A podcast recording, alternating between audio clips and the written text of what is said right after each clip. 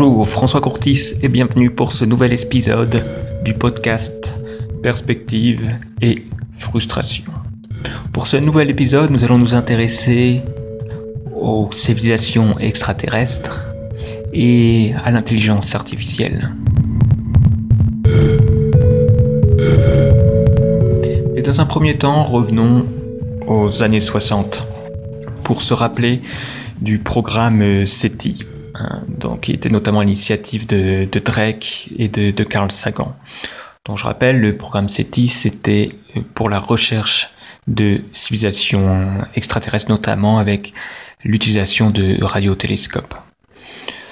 Euh, dernièrement, j'ai lu un article qui était, ou plutôt une tribune qui était diffusée dans le magazine Cosmos, une tribune d'un universitaire et dont la thèse était qu'on devrait compléter les efforts du SETI avec l'étude des ovnis comme élément de recherche de civilisations extraterrestres. Euh, peu importe. Je doute de cette euh, direction d'étude, mais euh, peu importe, ce, n'est pas le point. Et comme il argumente, notamment en citant certains événements qui ne sont pas clairs. Par exemple, c'est-à-dire qui ne découlent pas de soit d'activités humaines, soit d'événements météorologiques. Donc on, ne sait pas, ce sont des événements non identifiés. Et il revient notamment sur un épisode pendant la guerre froide où en gros des missiles auraient dû être lancés suite à une erreur, suite à une fausse alarme, des missiles euh, atomiques je crois. Et, mais suite à une série de dysfonctionnements, bah, ces missiles n'ont pas été n'ont pas été envoyés, ce qui n'ont pas pas été éjectés, ce qui a ce qui a mis fin à ce qui aurait pu être le début d'une guerre atomique.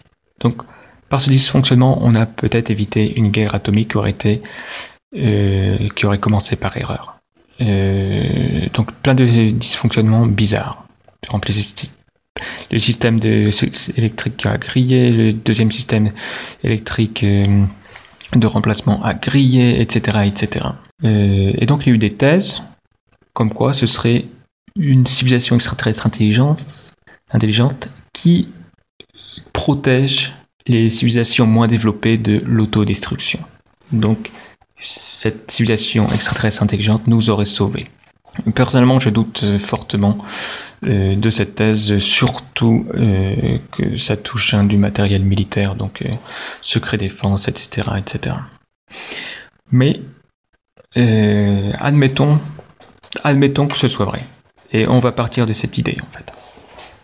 Mais pourquoi donc Pourquoi nos amis extraterrestres interviennent pour, pour nous sauver, mais nous humains, mais pourquoi ils n'interviendraient pas lorsque nous, on détruit des populations euh, de tortues, les ours blancs des, pourquoi, pour, pourquoi ils ne protègent pas les autres espèces de l'extinction? Euh, Donc en fait, ça sous-entendrait que nos amis extraterrestres s'en fichent de la biodiversité. Ils s'en fichent de la vie. Mais ils s'intéressent, ils se focalisent sur l'intelligence. C'est ça qui les, qui les intéresse. Alors, imaginons maintenant une civilisation extraterrestre avancée, dont, l'activité de, recherche, l'activité scientifique, s'étend sur une grande zone de la galaxie, de la Voie lactée. Si l'apparition de la vie est un événement commun, banal, alors cette civilisation extraterrestre ne se focaliserait plus sur la recherche de vie, mais plutôt sur l'apparition de civilisations technologiques intelligentes. L'apparition de la vie étant, on va dire, euh, qu'une simple réaction biochimique, prévisible, chaotique mais prévisible. Mais allons plus loin. Il y a des grandes chances que cette civilisation extraterrestre ne se base plus sur des êtres biologiques, comme vous et moi, des êtres chaotiques, euh, voués à la destruction, à la dégradation, mais que cette civilisation se base plutôt sur une intelligence artificielle, immortelle. Et est-ce que finalement, en tant qu'intelligence artificielle, au lieu de m'intéresser à l'apparition de la vie biologique, si commune, hein, si banale, je m'intéresserai pas plutôt à l'apparition de la vie artificielle. Et donc là, ça nous demande de changer d'échelle. Nous, humains, Actuellement, nous sommes plutôt excités quand sur des météorites, on, découvre, on observe de la chimie euh, organique. Et notamment des, euh, des, acides aminés, par exemple, des molécules prébiotiques, c'est-à-dire les, les briques qui ensuite sont utilisées par le vivant. Eh bien, pour cette intelligence artificielle extraterrestre, nous, humains, ne serions-nous pas l'équivalent de ces molécules prébiotiques hein? Donc, pour eux, en fait, peut-être que nous ne sommes pas grand-chose. Nous ne sommes pas encore la vie.